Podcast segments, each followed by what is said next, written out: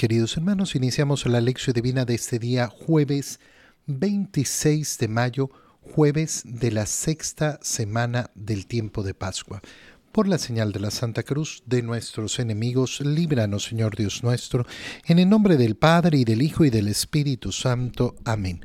Señor mío y Dios mío, creo firmemente que estás aquí, que me ves, que me oyes te adoro con profunda reverencia, te pido perdón de mis pecados y gracia para hacer con fruto este tiempo de lección divina. Madre mía Inmaculada, San José, mi Padre y Señor, Ángel de mi guarda, interceded por mí. En ese día jueves celebramos la memoria de Santa Marianita de Jesús Paredes y en la primera lectura, continuando con la lectura del libro de los Hechos de los Apóstoles, leemos el capítulo 18, versículos 1 al 8. En aquellos días Pablo salió de Atenas y se fue a Corinto. Allí encontró a un judío llamado Aquila, natural del Ponto, que acababa de llegar de Italia con su mujer Priscila en acatamiento a las órdenes de Claudio, que expulsó de Roma a todos los judíos. Pablo se acercó a ellos y como eran del mismo oficio se quedó a vivir y a trabajar con ellos. Su oficio era fabricar tiendas de campaña. Cada sábado Pablo discutía en la sinagoga y trataba de convencer a judíos y griegos. Cuando Silas y Timoteo llegaron de Macedonia, Pablo se dedicó por completo a la predicación y afirmó delante de los judíos que Jesús era el Mesías. Como éstos lo contradecían y lo insultaban, se rasgó las vestiduras y dijo, Que la sangre de ustedes caiga sobre su propia cabeza. Yo soy inocente. De ahora en adelante iré a hablar a los paganos. Salió de allí y entró en la casa de Tito Justo, que adoraba a Dios y cuya casa estaba al lado de la sinagoga. Querispo, el jefe de la sinagoga, creyó en el Señor junto con toda su familia. Asimismo, al oír a Pablo, muchos de los, de los corintios creyeron y recibieron el bautismo. Palabra de Dios. Hay varios elementos que son sumamente importantes en la lectura que acabamos de hacer de los Hechos de los Apóstoles. Primero, ver cómo Pablo ha dejado Atenas eh, y se encuentra con un judío llamado Aquila, que venía expulsado de Roma. ¿Por qué? Porque el emperador había expulsado a todos los judíos, el emperador Claudio había expulsado de Roma a todos los judíos. Se queda con ellos ¿por qué? porque realizaban la misma labor que Pablo. Pablo tenía un oficio que era el de hacer tiendas de campaña, hacer efectivamente esas, eh, esas tiendas. Trabajar, eh, se queda a trabajar con ellos porque fabrican tiendas de campaña. Este es el oficio que hace Pablo y que hace a lo largo de toda su vida y toda su vida está constantemente trabajando, trabajando. Nunca deja de trabajar. Es el modo de Pablo, no dejar de trabajar a pesar de tener derecho a dedicarse solo a la predicación y ser mantenido lógicamente por la comunidad. Pero Pablo ha escogido no, seguir, eh, seguir trabajando. Y entonces eh, eh, este es un particular de esa vida de Pablo. Cuando Silas y Timoteo llegan de Macedonia, entonces Pablo sí se dedica por completo a la predicación y comienza a afirmar delante de los judíos que Jesús era el Mesías. Pero estos lo contradecían y no solo lo contradecían, sino que lo insultaban. Y por tanto, Pablo tiene, digamos así, un momento de quiebre. Rasga sus vestiduras, que ya sabemos que es un signo de protesta un signo de firme protesta en contra de eh, alguna cosa que se, que se esté diciendo. ¿Y qué dice Pablo? Que la sangre de ustedes caiga sobre su propia cabeza. Yo soy inocente. ¿Por qué? Porque les he tratado de predicar al Mesías, les he tratado de predicar cómo el Señor nos ha brindado efectivamente esa salvación que nos había ofrecido a través de Jesucristo pero ustedes no han querido creer, y por tanto, de ahora en adelante iré a hablar a los paganos.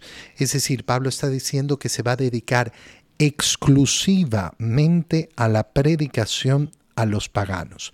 Pero viene todavía otro momento importantísimo dentro de lo que hemos leído. El primer momento, este, ¿no? Eh, Pablo decide dedicarse solo a la predicación a los paganos, pero sale de allí y entra a la casa de Tito Justo que adoraba a Dios. Su casa estaba junto a la sinagoga. Y aquí va a surgir algo que en diferentes lugares va a ocurrir de un modo similar. Los cristianos van a comenzar a reunirse muy cerca de las sinagogas, pero va a comenzar ese proceso de separación de la sinagoga va a comenzar ese proceso por el cual el cristianismo va a tener su propio lugar de reunión. Como hemos visto a lo largo de la lectura del libro de los Hechos de los Apóstoles, el primer lugar de predicación siempre es la sinagoga, igual como lo ha hecho Jesús. Jesús todos los sábados entraba a la sinagoga. Esto lo vemos en los evangelios constantemente. Pues bien, Ahora tenemos efectivamente eh, esa misma acción de los discípulos, pero llega este momento en que se separan de la sinagoga. Y de hecho, Crispo, el jefe de la sinagoga, creyó en el Señor junto con toda su familia. Y asimismo, al oír a Pablo, muchos de los corintios creyeron y recibieron el bautizo. Y entonces se comienza a formar una vida ya propia, una vida separada de la iglesia con respecto a la vida religiosa de los judíos. Esto se va a acentuar a lo largo de los años y va a ser importantísimo. ¿Por qué?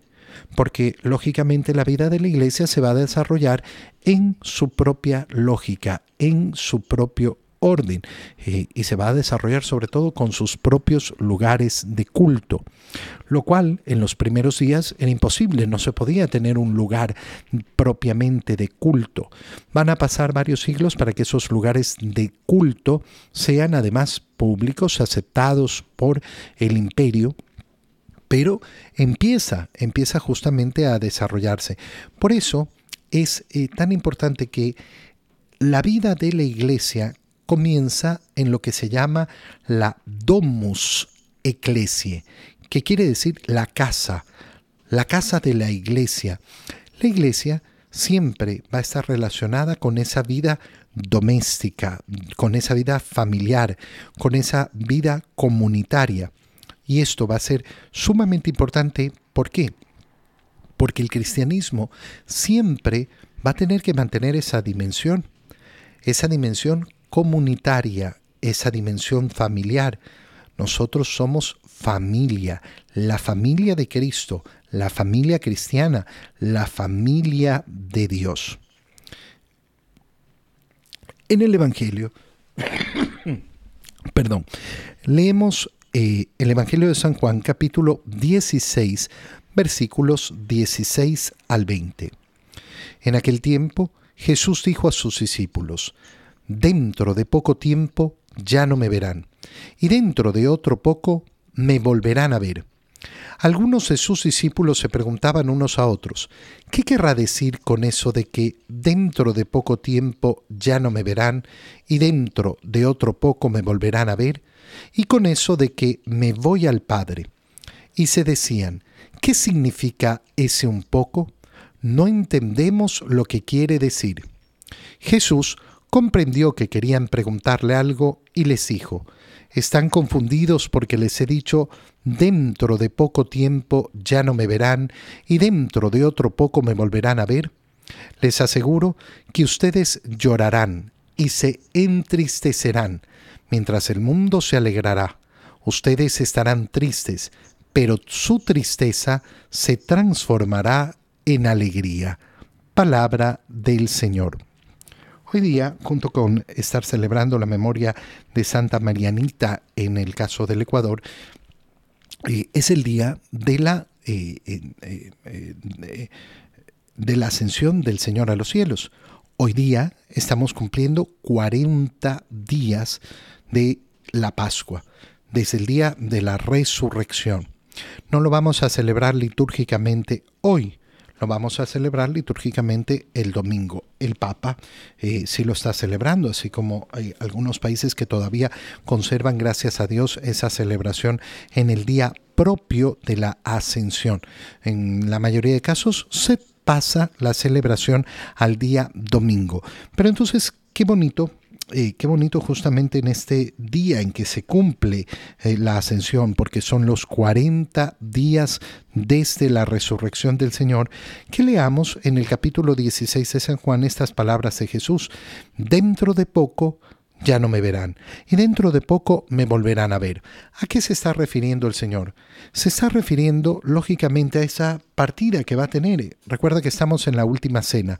Todos estos eh, capítulos que hemos estado leyendo las últimas semanas son referentes a la última cena del Señor. Todo lo que ha ocurrido en esa última cena, toda esa última eh, discusión que ha tenido el Señor, toda esa última enseñanza que ha tenido el Señor con sus discípulos, desde el momento en que Judas sale de eh, el, lugar del cenáculo donde estaban eh, Jesús y sus discípulos celebrando esa cena pascual. Y en este momento que les está diciendo, dentro de poco ya no me verán. ¿Por qué? Porque dentro de poco voy a morir. Faltan pocas horas para la muerte del Señor. Faltan poquísimas horas para la muerte del Señor y el Señor entonces les dice, miren, eh, eso es lo que va a ocurrir. Ya no me verán, pero después me volverán a ver. Y algunos de los discípulos se preguntan, ¿qué querrá decir? Dentro de poco ya no me ven, dentro de poco me van a volver a ver. ¿Y qué significa eso de me voy al Padre? Entonces, entendemos que se unen estas tres cosas. Dentro de poco no me verán, dentro de poco me verán, pero y me voy al Padre. Y entonces, ese dentro de poco se vuelve esas dos acciones, la muerte de Cristo y después su resurrección y su ascensión al cielo. Son todo parte del mismo misterio de nuestra salvación no podemos ver el misterio de nuestra salvación si no es como una unidad. Desde el momento de la anunciación a María, el nacimiento de Jesús, todos los eventos de su vida, especialmente la última cena, su pasión, su muerte, su resurrección y ascensión al cielo. Todo ese es el evento salvador que conduce a la venida del Espíritu Santo para que se haga operativa toda la gracia que ha ganado el Señor para nosotros. Y entonces de esto es de lo que está hablando el Señor. Dentro de poco ya no me verán, voy a morir. Pero dentro de poco tampoco me verán porque voy a ascender al cielo. Pero dentro de otro poco me volverán a ver porque resucitaré pero también porque el Señor después de ascender al cielo volverá, volverá en su gloria. Y ese es el momento en el que estamos ahora. Y uno puede decir, pero bueno, dentro de poco entre la muerte y la resurrección pasaron tres días, pero entre la ascensión y la segunda venida ya van dos mil años. Sí, pero es poco, es poco. ¿Y por qué decimos es poco? Porque el tiempo ha sido transformado en la gloria de Cristo resucitado. Y a nosotros nos podrá parecer larguísimo, pero claro, ya es, eh, ya es el tiempo de la eternidad, el tiempo en que gozamos además de esa presencia de Cristo a través de la Eucaristía y que gozamos de esa presencia del Espíritu Santo. Por eso es que le llamamos a esta época los últimos tiempos aunque no sepamos cuánto tiempo van a durar, aunque duren muchísimo, da lo mismo, son los últimos tiempos y al final son poco tiempo. Jesús comprende que sus discípulos querían preguntarle algo y les dice, miren, ustedes están, confundidos. Están confundidos porque les he dicho que dentro de poco ya no me verán y dentro de poco me volverán a ver. Les aseguro que ustedes llorarán, y se entristecerán, mientras el mundo se alegrará. Y sí, el cristiano vive en el valle de lágrimas. ¿Por qué? ¿Porque somos unos infelices, unos amargados? No, porque sabemos que estamos en este tiempo que es temporal, que es peregrino. que no estamos en nuestra patria. Yo pertenezco a la casa del Padre, y mientras no estoy en ella, estoy en el destierro, estoy en el valle de lágrimas. Y entonces, sí, yo puedo llorar mi existencia temporal, a pesar de que la agradezco, a pesar de que la vivo, a pesar de que vivo además con inmensa alegría, pero siempre con ese corazón que le falta. ¿Le falta qué? Le falta llegar a su plenitud, porque no está en el lugar que quiere estar. ¿Dónde quiero estar yo? En la casa de mi Padre, en la casa de mi Padre. Ustedes llorarán y se entristecerán. ¿Por qué van a llorar los discípulos? Porque van a morir, van a ver morir a Jesús. Pero todavía más, porque además van a tener que sufrir. Van a tener que sufrir lo que significa dar testimonio de Cristo al mundo. Y van a tener efectivamente que pasar por muchas pruebas. Van a tener que pasar por el martirio. Van a tener que ir lentamente predicando el Evangelio por todas partes. Tendrán muchos motivos para llorar y entristecerse. Mientras tanto, el mundo se va a alegrar. ¿Y por qué se va a alegrar? Bueno, porque el mundo se va a alegrar de haber quitado a Jesús en medio. Porque el mundo se va a alegrar de vivir las cosas del mundo, como si las cosas del mundo fueran eternas, como si fueran a dar la última respuesta. Ustedes, por eso estarán tristes, pero su tristeza se transformará en alegría. Qué bonitas palabras del Señor, qué preciosas palabras del Señor para llenar la profundidad de nuestro corazón. Su tristeza se transformará en alegría. ¿Tú tienes la esperanza de esto? ¿Vives con esta esperanza? La esperanza de que tu tristeza se transforme en alegría? Porque esta es la promesa del Señor. ¿Crees en ella?